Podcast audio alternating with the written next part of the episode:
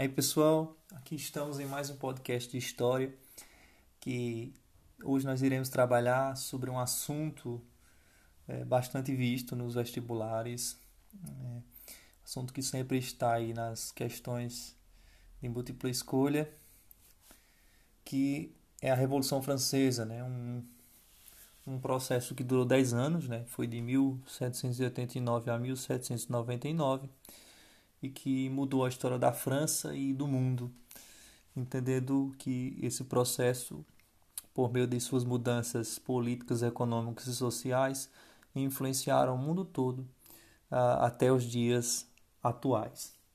Tá bem? Então, nós iremos fazer um resumão da Revolução Francesa, entendendo suas causas, né, a origem é, desse processo revolucionário e suas consequências na França e no mundo. É, então, vamos entender inicialmente o contexto da Revolução Francesa do século XVIII, que já estava é, sendo é, o, o centro das discussões iluministas. O iluminismo surge também no século XVIII e as ideias de Voltaire, as ideias de Rousseau, as ideias de Montesquieu, elas ganham uma amplitude muito grande nesse período, tá? principalmente criticando o antigo regime, aquela monarquia absolutista é, dos Estados europeus. E a França, como era uma monarquia absolutista, que tinha por justificativa a teoria do direito divino, é, criada por Jacques Bossuet, começou a receber diversas críticas por parte desses filósofos iluministas. Uh, aliado a isso, a França ela vivia uma crise social é, muito, muito grande. Tá?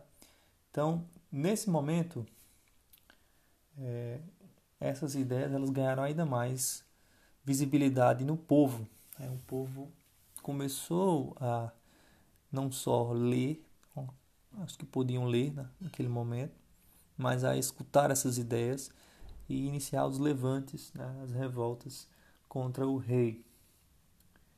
É, vamos nos recordar que existia um problema econômico na França. A França ela estava num processo de crise também econômica, além da crise social, além do povo pagar muito imposto. Havia uma crise econômica gigantesca em que o povo tinha que arcar todos os impostos, né? Então essa, essa crise econômica ela nasce, é, primeiro ponto, é, da, das duas guerras que a França ela participa, a Guerra dos Sete Anos, em que ela perde para a Inglaterra, e a Guerra da Independência dos Estados Unidos, que eles, ah, os franceses, eles tinham ah, como objetivo ajudar os americanos porque as colônias americanas elas eram elas eram território dos ingleses. Então era uma forma de enfraquecer uh, os ingleses em seu império colonial.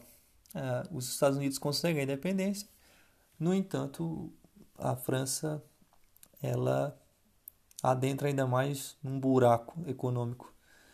E vai ser muito difícil é, da França conseguir resgatar a, a sua economia novamente após essas sucessivas derrotas e mesmo essa vitória, né, entre aspas, por parte dos americanos não foi uma vitória a ser muito comemorada pelos franceses, já que houve um processo de crise é, ainda maior da, da economia da França.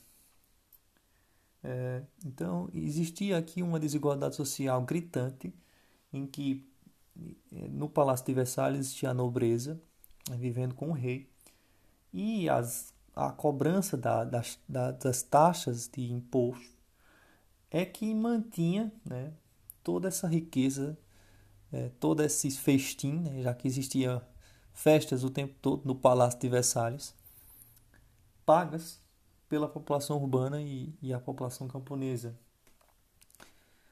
Na questão política, existia uma assembleia denominada Assembleia dos Estados Gerais.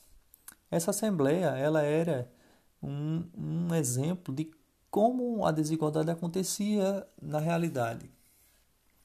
existia o primeiro Estado, formado pelo clero, é, que tinha os privilégios né, com relação a autoridades eclesiásticas, a igreja.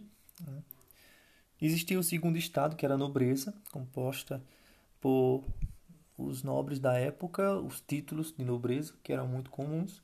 Inclusive, alguns burgueses compravam títulos de nobreza naquele período. E vamos lembrar que a burguesia começou a ganhar muito espaço no cenário político nessa época. E o terceiro estado, que era composto pelo povo e pela burguesia, que tinham que pagar né, toda essa, essa, essa taxação, né, esses impostos, e manter os outros dois estados. É, as votações aconteciam o seguinte nessa Assembleia se votava não por cabeça, não por consciência, mas por Estado. Então, sempre havia uma desigualdade com relação à votação, porque sempre era dois contra um. O Estado, o primeiro e o segundo Estado, ou seja, a nobreza e o clero, eles tinham interesses em comum. Então, quando um projeto ele ia ser votado, se favorecesse os dois, obviamente os dois estariam juntos. Se não, eles votariam contra. Então, o terceiro estado, mesmo sendo a maioria, eles não conseguiriam é, tomar e deliberar e criar leis ao seu favor. A burguesia ela, ela busca modificar essa forma de votação, criando é, e propondo o voto por representante. Por causa desse impasse, né, dessa disputa política, o rei Luís XVI ele encerra a Assembleia Uh, e a partir daí há uma quebra tá, dessa Assembleia, há, um, há uma divisão. Ele, ele não só encerra a Assembleia, ele suspende tá, essa questão né, dessa votação. E o terceiro Estado, indignado com isso, ele cria uma outra Assembleia, denominada Assembleia Nacional, ou Assembleia Nacional Constituinte, é, e, e apesar das ameaças do não pagamento de imposto, caso a Assembleia fosse fechada, o rei dissolveu-a e o que gerou ainda mais protestos por parte da população com a, o, a expressão do símbolo máximo da Revolução Francesa, que foi a tomada da Bastilha em 14 de julho de 1789. Para os franceses, uma data fundamental, é a data mais importante do calendário francês. Né? E essa data simboliza o início da Revolução, tá? do processo revolucionário francês. Então, os protestos eles não só ficaram em Paris, mas se espalharam por todo o reino, com invasões a castelos, é, vários roubos, saques e muita destruição. Né? Um caos, de fato, generalizado na França. Um grupo mais atuante desse período era um grupo dos sans-culottes, que queriam mudanças radicais nas questões sociais é, da França naquele período. Esses sans-culottes eles eram formados principalmente por trabalhadores urbanos e, e pequenos comerciantes. Então, voltando para a ideia da Bastilha, né? a Bastilha era uma prisão que representava o poder real, né? era um símbolo do poder real, porque nessa prisão estavam aquelas pessoas que tinham praticado crimes contra o rei, né? contra a realeza, contra a monarquia. Então, representava de fato todo um símbolo daquela monarquia autoritária e despótica da França. Então, essa assembleia, ela, ela foi, né, sofreu a tentativa de ser censurada, de ser proibida, mas essa Assembleia Nacional Constituinte permaneceu de pé, tá?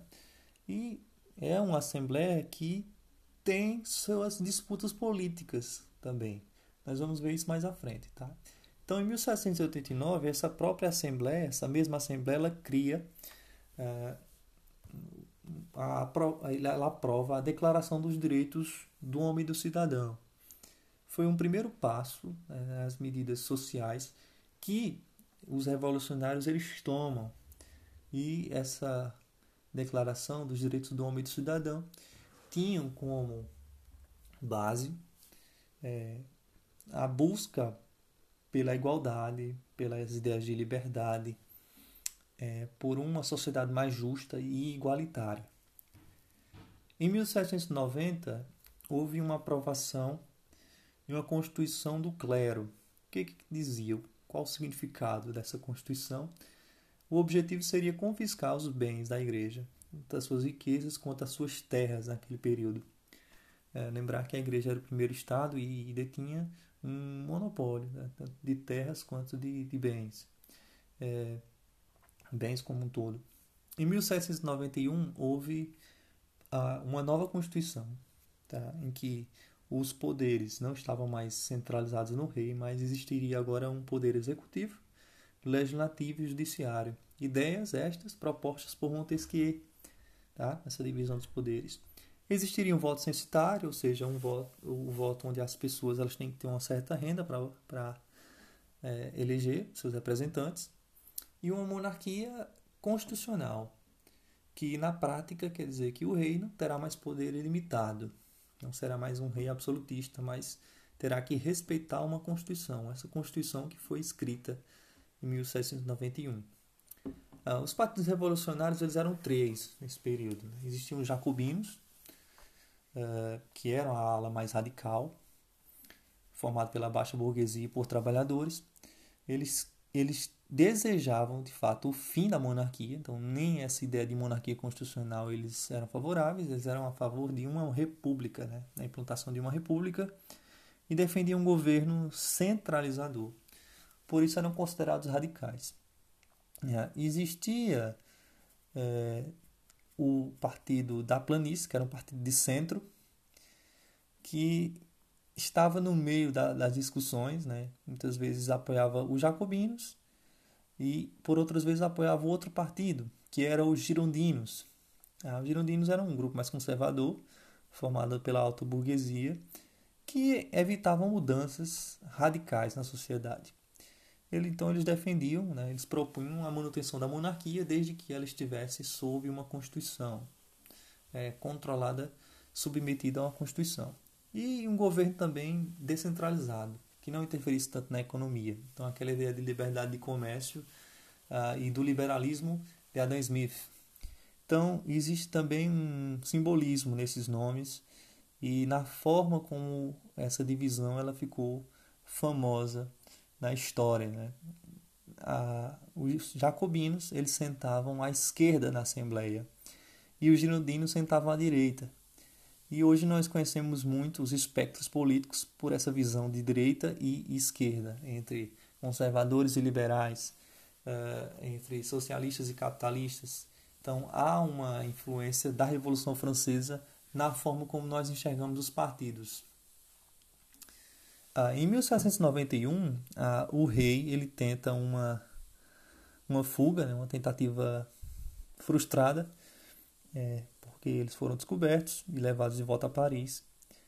É, só que isso foi muito mal visto pela Áustria e os austríacos eles tentam invadir a França e iniciam um processo de guerra, né? Uh, normal, só que é, não acontece é, o, a invasão de fato porque os revolucionários eles conseguem é, derrubar essa investida austríaca e iniciar e continuar o processo de revolução. Depois disso, é, depois que o rei ele é, ele é preso, hum, acontece que é formado um novo governo, tá? um governo mais autoritário, formado só por jacobinos. Uh, esse governo vai ser denominado Convenção Nacional. Essa Convenção Nacional ela foi criada por, tendo por objetivo tá, a proclamação da República, de fato, em 1792, e tendo como líder Maximilien de Robespierre, um homem terrível né, que fez atrocidades para chegar ao poder e continuou a fazê-la por meio da guilhotina, que era um instrumento revolucionário usado na Praça da Concórdia e naquela época denominada Praça da Revolução. Antes disso era, era a Praça Luiz XV, né? então eles usaram a Praça Luiz XV, criaram a Praça da Revolução, onde aconteciam diversas execuções todos os dias. É, Estima-se que 30 mil mortos né, foram computadas né, nesse período aí da do período do terror, de fato, né? O período do terror que foi o período de Maximilien de Robespierre. Ah, o rei Luís XVI também estava entre esses mortos. Né? Ele foi acusado de traição, foi julgado e foi guilhotinado em praça pública. Escreveu até um discurso para falar diante do povo, mas diante de tanto barulho uh, ao redor dele, né? os tambores e o povo gritando, esse discurso ele, as pessoas nem escutaram. Só um pouco, alguns séculos depois, as pessoas, né, os historiadores tiveram contato com esse discurso feito pelo rei Luís XVI. Uh, os jacobinos também dissolveram a Assembleia Nacional, ou seja, os girondinos não faziam mais parte do poder. Aprovaram uma Constituição Republicana, a primeira, né? É, e de cunho social. E fizeram com que é, o ensino fosse o ensino da, da questão educacional se tornasse público e obrigatório, uh, assim como o tabelamento de preços. Uh, houve, depois disso, disputas internas no Partido Jacobino. Uh, e alguns jacobinos defendiam a ideia de que deveriam acabar essas execuções públicas. Diante dessas divergências né, no Partido Jacobino, ao enfraquecimento do partido e os girondinos eles voltam para o poder. Isso em 1794, quando também acontece, né, no dia 29 de julho, a execução de Robespierre. Ele foi guilhotinado uh, também em praça pública, tá, no, na Praça da Revolução.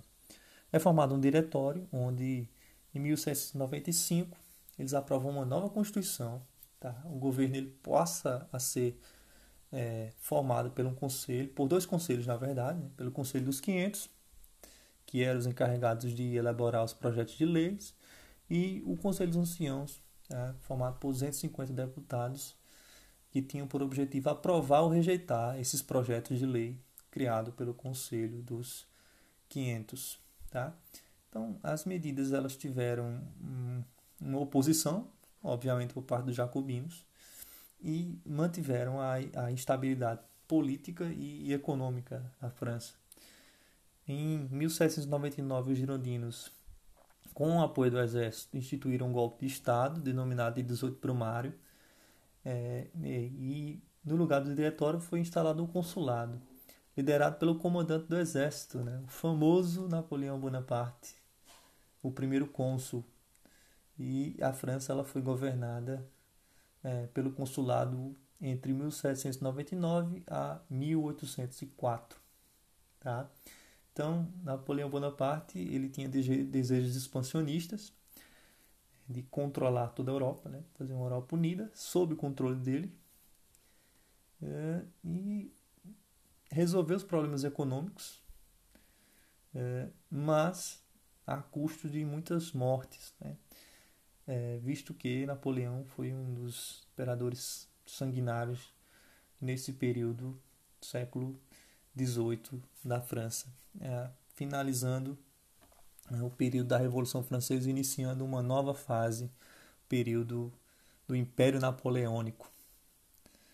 Então, pessoal, esse foi o resumo da Revolução Francesa, tá? só pontuando as características principais dessa fase de enfraquecimento da monarquia e início dos, do movimento republicano e dos radicalismos é, ideológicos, tá? representados pelos jacobinos, que queriam mudanças sociais, políticas e também econômicas. Tá bem, pessoal? Um abraço a todos e se cuidem.